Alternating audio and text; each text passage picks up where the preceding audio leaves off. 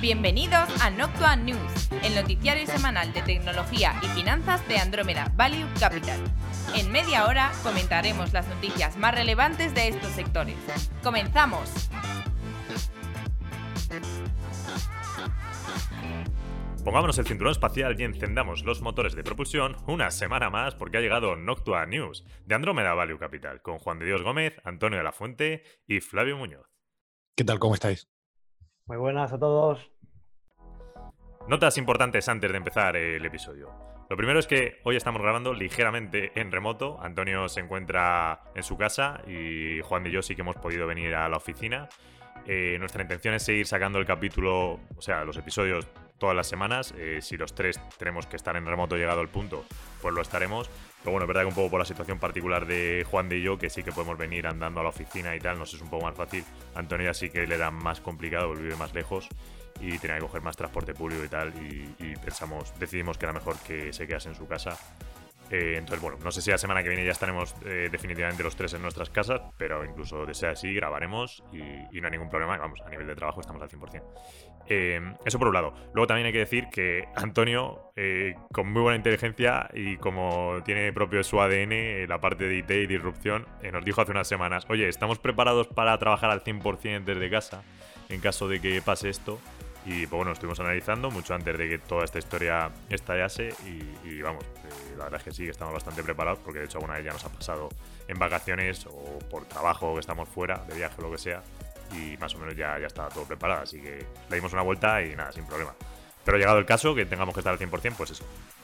Y luego otra cosa, eh, íbamos a hablar, porque esto lo, lo estamos grabando ahora a posteriori, Vamos a hablar de Kiwi, que es este servicio de streaming americano, pero ha habido un pequeño problemilla con el sonido eh, entonces lo pasaremos a la semana que viene y lo analizaremos. Tampoco era tan, tan esencialmente o de tantísima actualidad justo esta semana, así que no importa retrasarlo una semana. Y la semana que viene lo analizamos ya con mejor sonido. Y sin más dilación, vamos a empezar. Esta semana vamos a hablar en videojuegos de Activision Blizzard y PlayStation, y en tecnología Amazon y Apple. Mercados. Eh, bueno, se reunieron el viernes Arabia Saudí y Rusia con el objetivo, Arabia tenía intención de recortar la producción de barriles y en esa reunión Rusia dijo que no. Total, que al día siguiente, sábado, em, salió Arabia Saudí diciendo que recortaba el precio del barril. Un poco de contexto.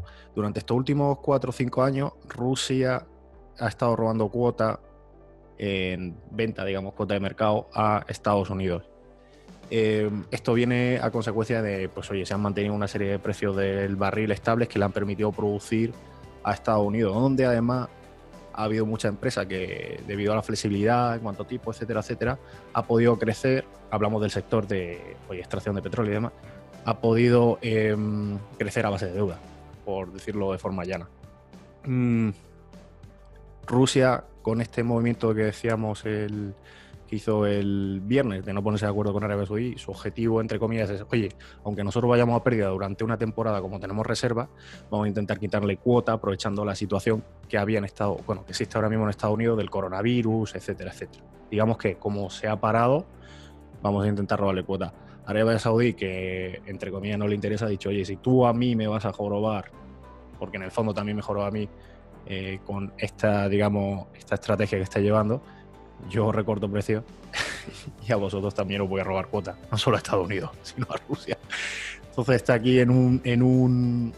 La pregunta del millón que se hace todo el mundo es ¿hasta cuándo, hasta cuánto tiempo, o sea, durante cuánto tiempo puedo aguantar Rusia eh, en pérdida? Solo te voy a decir, eh, ¿cuánto es su barril de producción se estima que estaría en un caso más optimista? he, leído varias cosas, entre en 33, entre 27 y 33 salía el otro día una noticia en el Financial Times diciendo que, bueno, puedo aguantar ahí. Eh, nadie, bueno, nosotros la verdad es que nos toca tangencialmente y estamos pendientes por la situación a nivel macro y luego también porque afecta, digamos, toda la economía. Sí, Pero tú sabes, yo lo que he leído. ¿eh? No, yo, yo desde problema. No, no, o sea, e, esto es, volvemos a decir, lo que hemos leído nosotros, lo que creemos, eh, ya decimos, nosotros estamos enfocados en otro sector, aunque, bueno, pues tienes que estar atento. Media. Estrenos de streaming. Netflix, el sospechoso habitual. El viernes pasado estrenó Kingdom, que es una serie japonesa. También estrenó Las chicas perdidas, eh, la película de la semana de Netflix. Ahora ya Netflix te presenta todas las semanas una película. Élite, Los asesinatos de Valhalla y Viaje sangriento. El jueves 19 estrenará eh, Feel Good y Alter Carbon eh, refundados. Sí, es, cómic, no es Alter Carbon, ah, es como el cómic de Alter Carbon. Eh, vale, vale, vale. esto sería en dibujos. Oye, una, gracias por la recomendación de Alter Carbon. muy buena, ¿eh? A mí me ha gustado. He visto solamente la primera temporada. Eso como un inciso. seguimos. Apple TV Plus no presenta nada, aunque el 6 de marzo lanzaron Cuento Asombroso, que es esta serie de Steven Spielberg, por si a alguien le apetece verla. HBO, el día 16, lunes, lanza Westworld, tercera temporada. Yo estoy deseando que salga. Y el 17, La Conjura contra América. Roswell, New Mexico. Amazon Prime TV, nada. Y Disney Plus, Stargirl. Hola, Aprovecho este minuto para agradecer a Andromeda Value Capital, el fondo de inversión líder en tecnología, el hacer posible este podcast. Andromeda Value Capital es un fondo de inversión que cuenta con la máxima valoración Morningstar, ha sido reconocido en medios de prestigio, invierte mayoritariamente en empresas tecnológicas en Estados Unidos, no tiene compromiso de permanencia y el importe mínimo para contratar es simbólico, de 10 euros. Si estás pensando en invertir a largo plazo, contacta con Andromeda Value Capital por email en info@andromedavaluecapital.com. Andromeda Value Capital, análisis de datos para la inversión inteligente.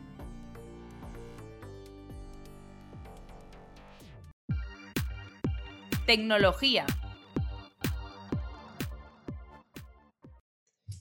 El juego más vendido de la semana ha sido, para variar, ¿no? El FIFA ha sido Call of Duty. Por otro lado, Activision Wizard eh, sacará un modo de Battle Royale para Call of Duty llamado Infinity War.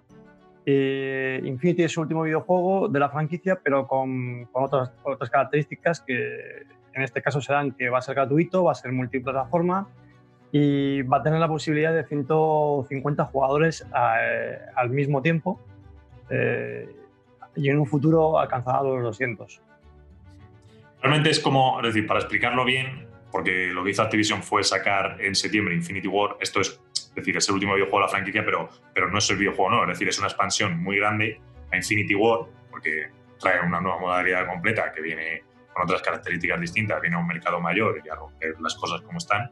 Pues bueno, bueno, tampoco a romper tantísimo, porque hay mucho free to play Battle Royale, pero bueno, a dar su, su punto, su marca en el mercado, pero no es un juego completamente nuevo, ¿vale? Es, es un poco un intermedio, ¿vale? Es como un Infinity War. En el fondo es Infinity War ampliado, pero vamos. Caso es que ahora ya cualquier persona sí que puede jugar a, a, este Call of Duty que hasta hace una semana pues tenías que pagar por jugar. Entonces, bueno, lo que es muy interesante de, de este Call of Duty, que insisto, es eh, Battle Royale, entonces hay que considerarlo dentro con las características, ¿vale? Battle Royale free to play, para, decir, gratis para jugar, para, para todo el mundo. Explica un poco lo del Battle Royale. Sí, Combate Royale es muy sencillo. Es una serie de un número X de jugadores, normalmente suele ser 100, a PSLey son 60, caen en una isla y consiste en matarse todos hasta que quede una, persona o un grupo. Y se va acercando, se va acercando del territorio donde puedes. Sí, hay un anillo, sí, o una tormenta o lo que sea, que, es, que lo que te va haciendo es que te vayas comprimiendo en el espacio jugable dentro del mapa, para que al final todos los jugadores acaben en una zona, porque si no, claro, sería, sería imposible encontrarse entre jugadores. Y bueno, está bien porque tiene cierta tensión, es divertido. También suele ser juego online con varias. O sea, ese juego online sobre todo. Eh, en Fortnite puedes jugar en individual, pero la idea es que sea online con compañeros para que juegues en grupo y bueno, hacerlo, hacerlo mucho más social y entretenido. Y ahora es que está muy bien. Entonces, sí que es interesante por dinámica de mercado. Eh, como los free to play que han aparecido en los últimos años, pues sus características de monetización son completamente distintas. Eh, ellos lo que pretenden es que tú juegues gratis y que a través de añadidos, normalmente ropa, bailes, customizaciones, lo que suele ser, pues acabes pagando por ello, ¿vale? Introdujeron una cosa muy interesante que es el Battle, el, battle Pass, el, pase de batalla, que viene a, sustituir todo aquello de las cajas botín, bastante conflictivas por la industria. Y que además, pues hay que decirlo, la caja botín o el loot box lo que te hacen es que tú pagues por tener más rendimiento en el juego. Hmm. Con lo cual, el consiguiente cabreo la gente que juega sin ayuda. Claro, porque al final eso es eh, una manera de, monetizar a tope. O sea, era sacar paquetes eh, con mejoras de armas o de armaduras o cualquier tipo de rollo de este eh, que marcaba como diferencia. Y al final era una cuestión de que más pasta tuviese, más posibilidades de jugar y de ganar. Se comentaba algo, o sea, entre comillas le decían, ¿no? Pay to win. Sí, efectivamente. Entonces, bueno, es muy interesante de cara a la industria porque hay que contemplarlo de dos maneras al menos de lo nuevo que está entrando. Uno, este free to play, que la mayoría se están, están siendo de tipo Battle Royale, aunque tampoco hay que tener la mente cerrada, puede, de hecho, históricamente ha existido algún otro, pero pueden venir algunos éxitos fuertes que no sean exactamente un Battle Royale y mantengan el free to play. Y luego lo segundo es que también lo comentamos en otro podcast, es la característica de los indies. Entonces, creo que la industria del videojuego se está enfocando por un lado a ambas cosas, ¿no? a futuro, a cómo va a crecer. Eh, los free to play y los indies. De hecho, por ejemplo, creo que es la gran barrera que tienen los indies, que los indies son estos juegos pues, de menor presupuesto, más, más naive, ¿no? que, van a un, grupo de jugadores tal vez no, no tan amplio porque no tienes esos recursos tan fuertes. Pero, por ejemplo, tienes a Tencent, que ya sabemos que ellos han extendido los tentáculos por toda la industria, con un estudio bastante fuerte en indies como es Nest. Entonces, lo que uno se pregunta es si, teniendo en cuenta todo el tema este del cloud computing, ¿vale? Y que tú al final, cada sistema tampoco va a tener tantos grandes juegos de AAA tan potentes, ¿vale? Porque lo intenta Microsoft, va a tener su catálogo, pero, pero es que esto no es Netflix, es decir, que no puedes estar sacando un juego AAA cada viernes. No se puede. Entonces, lo que se plantea la industria es, claro, tú entras aquí por los grandes juegos, que ahora hemos dicho que pueden ser tres o cuatro que tienes anualmente, menos tal vez, y te quedas en el servicio por los indies y esta mezcla un poco que todavía no se acaba de reconocer de los free ¿vale? Con lo cual también se plantea a algunos por qué no intentar un estudio que nadie lo ha hecho, y lo de NES precisamente va por esos tiros, un estudio de videojuegos muy potente, pero que solo se dedique a ¿Vale? Que sea como un McDonald's de los indies, que sea una máquina brutal de hacer indies porque son presupuestos mucho más bajos y son más fáciles de generar. Entonces así sí que podría resolver el tema de contenido constante, ¿vale? Por parte de un estudio para dar soporte al cloud. He traído aquí un comentario respecto a lo de free to play para que veamos cómo poco a poco se están posicionando cada una de las casas dentro de este entorno. Lo que viene a decir es que hay una tendencia a creer que no se puede invertir al mismo nivel en experiencia free to play como se hace en un AAA, que es lo que comentabas tú anteriormente.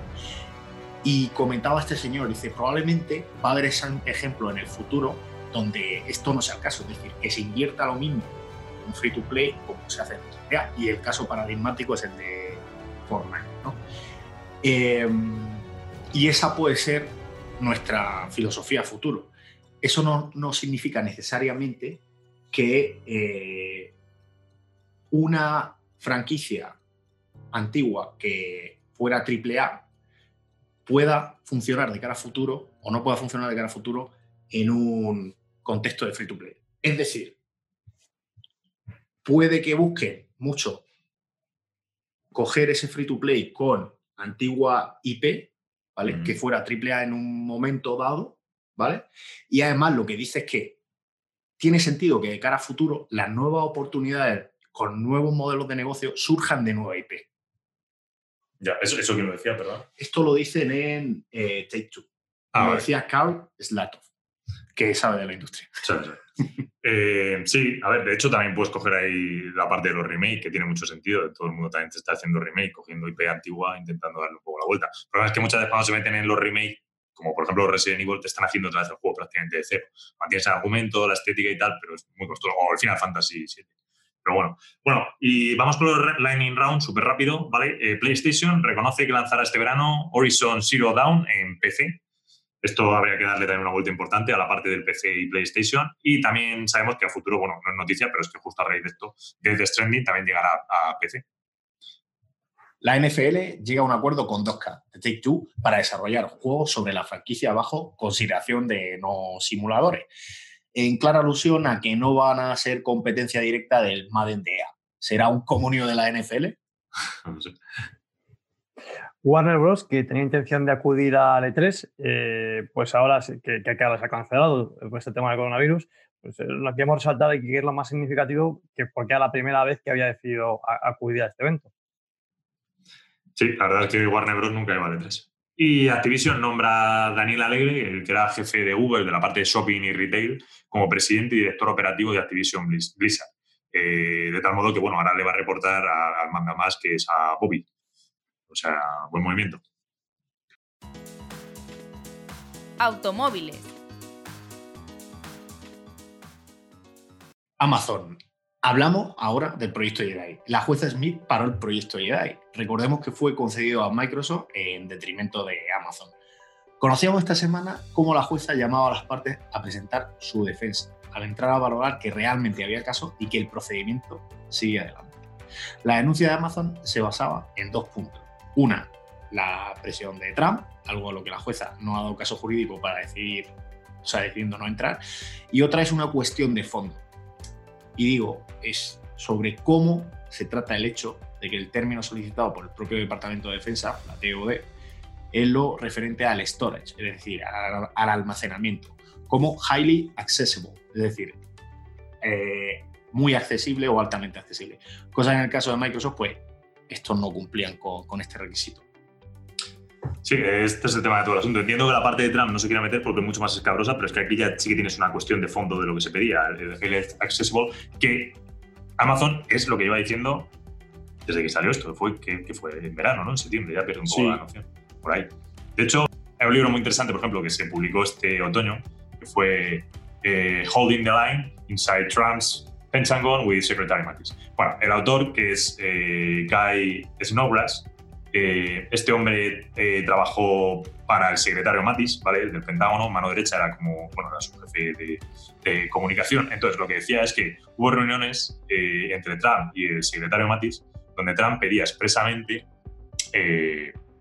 que se intentase perjudicar a Bezos, ya que Bezos era el dueño del Washington Post.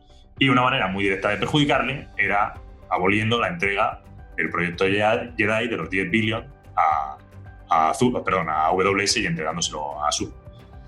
Entonces, es verdad que no deja de ser un libro, pero, pero bueno, este hombre lo manifestó así hace unos meses cuando se escribió y la verdad es que tiene bastante relevancia, bastante importancia. a menos que se escuche eh, la opinión, porque hay demasiadas voces apuntando a, lo mismo. Pero es que luego, además, si atendemos a datos, hay una barbaridad de datos que te indican que eh, sí que se podría haber entrado directamente a Azure en perjuicio de, de AWS. ¿Quieres decir alguno, por ejemplo? No, coméntalo, coméntalo. No, pues, por ejemplo, eh, lo de que Azure tiene, eh, Amazon tiene mucho más certificados que Azure. En números se sabe así. Amazon, por ejemplo, ya ganó el contrato de la CIA en 2013, que era una premisa bastante importante que ya hubiese acuerdos de este tipo anteriores con el gobierno y tal. Eh, otra cosa, por ejemplo, que ya lo hemos comentado también fue que AWS ganó el acuerdo similar de seguridad en Reino Unido. Lo comentamos en algún otro programa. Sí que es verdad que la parte más débil de Amazon eh, que puede salir aquí y que le puede perjudicar es que en lo que era el Request for Proposal, que es eh, la licitación del, proyecto, eh, parte de los competidores, en su momento sobre todo también Oracle, argumentaban que es que AWS había tenido conocimientos de antemano de lo que se daba. Entonces, bueno, eso es un poco la parte más escabrosa de donde se puede pillar las cosquillas a AWS. Yo lo que opino aquí, y son dos puntos que yo creo es lo que, en torno a lo que rondará el caso, ¿no? Y uno es qué había en, en el RFP, en la licitación, eh, en lo relativo a qué funcionalidad o qué características tenían que cumplir estos señores y durante cuánto tiempo podían subsanarlas, porque eso a veces en todas las licitaciones públicas en este caso se considera, oye, tú te puedes presentar y luego subsanar durante un plazo y demás. Si eh, Microsoft, ¿vale? Por hablar de Microsoft en este caso, cumplió esos, eh, se pudo presentar, a lo mejor sin cumplir parte de los requisitos, pero luego cumplimentarlos en tiempo y forma, pues oye, no habría nada que discutir. Y por otro lado, eh, lo que argumentaba Oracle y demás, de oye, estos señores tenían conocimiento de antemano, o sea, tú puedes salir y tener un libro y escribir un libro diciendo que Trump pues, quería jorobar a este señor y demás, y luego decir también que Amazon tenía información de antemano, pero una cosa es lo que tú digas y otra cosa es lo que puedes demostrar en el juicio. Totalmente. Y esas son las dos cosas. Yo creo que la parte de Oracle se desestimó porque no pudieron demostrar que Amazon tuvo información privilegiada, que al final es de lo que va la vaina, mm. por decirlo en plata, ¿no? por decirlo de forma sencilla. Sí, con lo cual ya te desestimaría esto mismo. Claro, exactamente. Y lo otro es, es pues, oye, centrarse en qué pone, o sea, ir al al, ámbito legal de esto, que es una licitación pública. Pone aquí que se puede subsanar y durante cuánto tiempo ya han, han cumplido. Pues, pues oye, adelante, esto se ha adjudicado eh, con todo base, base legal y cumpliendo todos los requisitos. Otra cosa es que no se haya hecho así. Entonces, si no se ha hecho así, no se han adherido o no han presentado en plazo y forma ante el, organismo público competente que tenía subsanado eso, como digo, repito, en tiempo y forma, pues es que no se lo, se lo tienen que revocar a Microsoft. Y yo creo que ese es, ese es, el, ese es el, tema, ese es el kit de la cuestión. De hecho, de hecho eh, a final de semana, porque esto que estamos comentando es lo del final auto de la jueza salió al principio de, bueno, la llamada a las partes en realidad era de la jueza salió al principio de semana, pero es que este viernes eh, salió el Pentágono, perdón, jueves por la noche, diciendo que, bueno, debería reconsiderar la adjudicación a Microsoft y replantearlo otra vez si era lo correcto.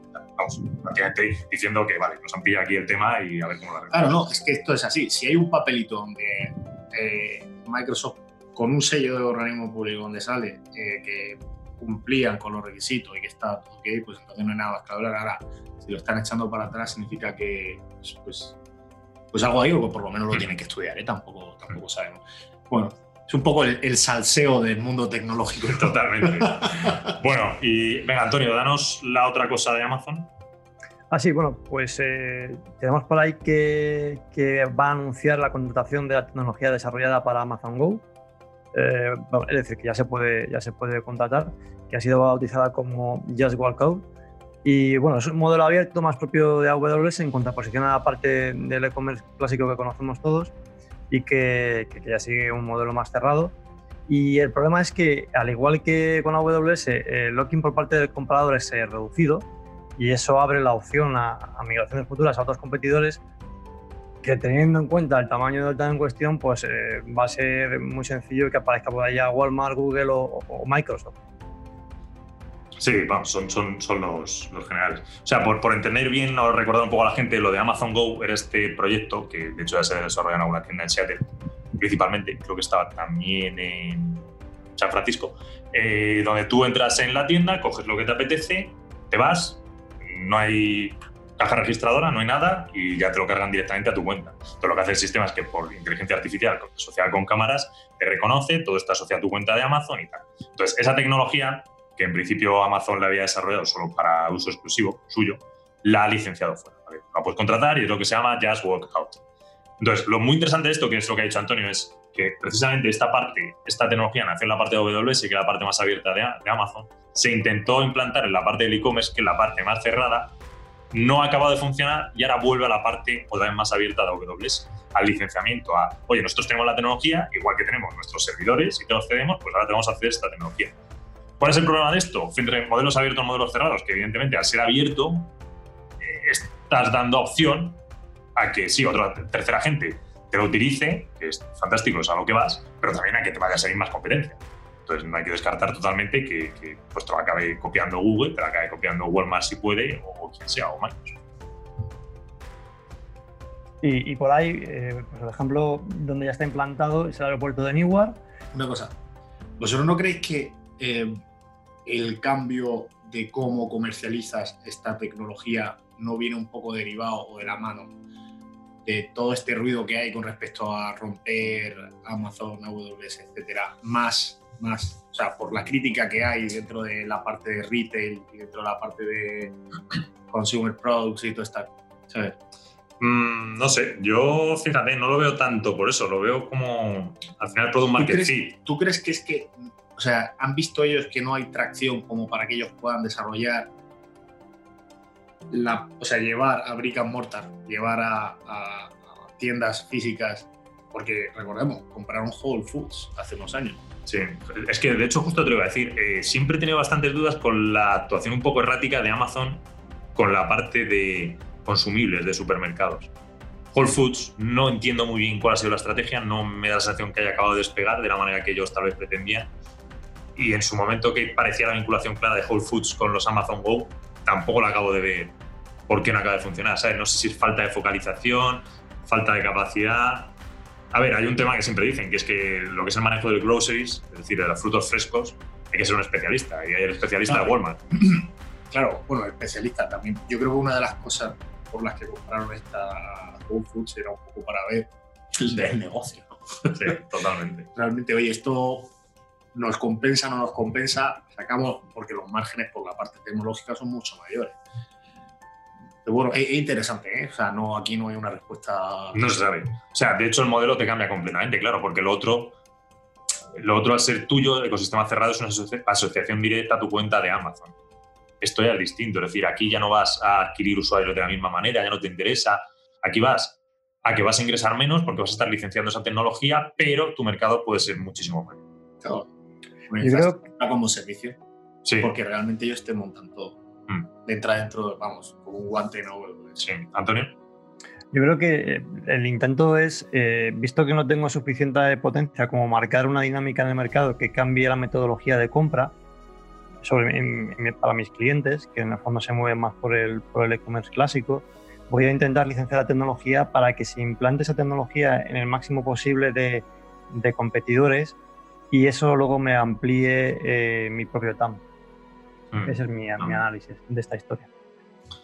Completamente. Eh, de hecho, bueno, lo he dicho antes Antonio, pero creo que lo vamos a repetir. Eh, el aeropuerto de Newark ha sido el primer sitio donde ya han dicho que van a implantar esta tecnología. Que, bueno, está bien porque de hecho te das cuenta que no es ni siquiera un supermercado, es el aeropuerto entero. bueno, o sea, ¿qué se entiende? ¿Van a hacerlo en todas las tiendas del aeropuerto? No, lo veo complicado, pero bueno, no lo sé, sería interesante. Bueno, vamos con el Lightning Round súper rápido. Venga, empiezo yo. Atlassian lanza Automate para Jira, que básicamente consiste en poder meter las funcionalidades de if eh, Apple. Se filtran datos del nuevo sistema operativo del iPhone iOS 14. Eh, tiene una app totalmente rediseñada para la realidad aumentada bajo el nombre en código de Gobi. Y luego, como curiosidad, eh, a raíz de, este, de, esta realidad aumentada, y en una entrevista a Nacha, su CTO comentaba cómo están rediseñando la idea de hardware para acoplarse a, la realidad aumentada. Spotify hace un rediseño completo de la página inicial de la aplicación, de forma que ahora los usuarios verán cosas dependiendo del momento del día que sea y el día de la semana. Es decir, oye, pues te saluda con buenos días, buenas tardes, buenas noches y según te vayan traqueando, pues si estás, si normalmente estás en el gym y pones la música del playlist del gym para darte ahí potencia, pues te ponen eso. AWS anuncia Bottle Rocket, es un sistema operativo open source para la gestión de containers, tanto desde una máquina virtual como desde, tu propia máquina, vamos, de lo que se viene llamando el bare metal. Y esto la verdad es que es súper interesante. Se espera al menos que uno de los iPhones de este año tenga una cámara 3D en la parte trasera. Las gafas de realidad virtual Magic Lips están buscando una acción estratégica de, bueno, pues una venta, vamos. Y Comscore, que es el servicio de mediciones de consumo en televisión, llega a un acuerdo con Twitch, Twitch de Amazon, para medir el consumo dentro de la plataforma con el fin de que Twitch pueda atraer a mejores anunciantes. Google anuncia que G Suite ya tiene más de 2 billones de usuarios. IBM demanda a Airbnb por cuatro patentes relacionadas con el e-commerce. Si Airbnb no tiene que estar teniendo problemas ahora con el coronavirus de cancelaciones, encima leña al fuego. Pobrecillos. Bueno, y pues nada, hasta aquí el episodio de hoy en remoto. Creo que más o menos lo hemos podido hacer como, como se podía, pues es un pelín más complicado al no vernos, bueno, si no estamos viendo las caras, pero ahí se notan las limitaciones al, grabar. Entonces, pero bueno. También, es la primera vez. Sí, también, hombre, aunque haces pruebas nunca es lo mismo. Pero, pero bueno, eh, como tampoco sabemos cuánto va a durar, pues, pues nada, intentaremos en las próximas semanas, eh, si no podemos de otra manera hacerlo así y en cuanto se pueda volver a la normalidad, pues volveremos. Recordad, mantener la calma en momentos de titulares súper trágicos. Eh, seguir las indicaciones de la gente que sabe de esto. Sí, a ver, si es que yo creo que hay que seguir los protocolos, eh, no asustarse tanto, mantener la calma tampoco. Se han pasado por cosas peores, o sea que no. Y de hecho, a nivel bursátil, la gente, yo sé que entra mucho en pánico, y lo digo, se han pasado por cosas peores. Eh, ni siquiera que todo el mundo ya, 2008, Aquí porque muchos han perdido la noción de lo que fue Grecia en el 2012, pero vamos, eh, recuerdo perfectamente que todas las mañanas era Europa se va a la quiebra. Entonces, estas cosas pasan ocasionalmente, no, no tiene más. Y es, posible, y es posible que en esa línea escuchemos noticias de otra vez relacionadas con, con el tema de, de, la deuda soberana de cada uno de los países, eh, de índices del miedo, de historias así, eh, de impactos económicos, pero bueno, como bien comenta Flavio y Juan de aquí seguimos. Así que Y vas a- si vas a largo plazo hay que estar tranquilo. Sí, a ver, sí, es que no tiene más. Es decir, ha sido mucho shock para la gente ahora mismo. Eh, En realidad, si veías lo que estaba pasando en China, no, no entiendo mucho el shock. Pero bueno, también es verdad que la gente tal vez no estaba tan informada de esa parte. Pero bueno, que es un poco entender a la situación. Tienes que dejar mes y pico de que la gente lo asimile, se calme y que las cosas vayan recuperando y tal. Y hoy en China, estaba viendo esta mañana cómo estaban de festivales, de cómo habían conseguido recuperar la situación y habían reducido eh, los números eh, en, en coronavirus. Entonces, pensemos en la fiesta que nos vamos a pegar cuando esto se recupere, ya está. Hace poco, esto es gracioso, me mandaron como eh, el mes de Navidad de este año. Sí. Decía, eh, se juntaban todas las fiestas que se van a cancelar ahora, fallas, Semana Santa, todas, todas en las vacaciones de Navidad. Una mezcla interesante de falla con feria, con, con Navidad, todo junto. Y bueno, no las vamos a perder ninguna. Entonces, Está bien, hombre. Las pandemias son algo que ocurren cada 100 años en el mundo y aquí sigue la humanidad. No, y otra, otra cosa también es que para que la gente lo observe, ¿no? que al final cómo, cómo actúa el ser humano. Cuando lo ves en el, en el vecino, No te afecta, ¿no? lo ves de forma más, oye, eh, racional, todo esto son tantos eh, porcentajes de mortalidad, etcétera, etcétera. Ahora, cuando llega aquí, ¡boom! Entonces, bueno, no hay que verlo de forma distinta, hay que, pues eso es lo que comentábamos antes, seguir las, Sí. las recomendaciones sanitarias. Y Precaución, tomarse en serio, tomarse en serio, porque la idea de la cuarentena es eso, que si sales, estás 14 días encerrado y cuando sales, pues toda la gente que salga sabe que está bien. Entonces, si alguien no está cumpliendo la cuarentena, pues fastidia al resto, no tiene sentido. Claro. Pero bueno, precaución y, y nada, oye, ánimo para todo el mundo, deseamos lo mejor y nos vemos la semana que viene. Un fuerte abrazo. Chao. Noctua News es una iniciativa de Andrómeda Value Capital que tiene como objetivo mantener informado a sus oyentes a través de una selección de las noticias más relevantes del mundo de la tecnología y las finanzas. Pueden contactar con Andrómeda Value Capital por email en info@andromedavaluecapital.com, en la página web www.andromedavaluecapital.com, en redes sociales y en el canal de Slack. El contenido de este podcast es informativo, no debe tomarse como asesoramiento en inversiones o como recomendación de compra o venta de acciones o productos financieros y no está dirigida a inversores o potenciales inversores en Andrómeda Value Capital.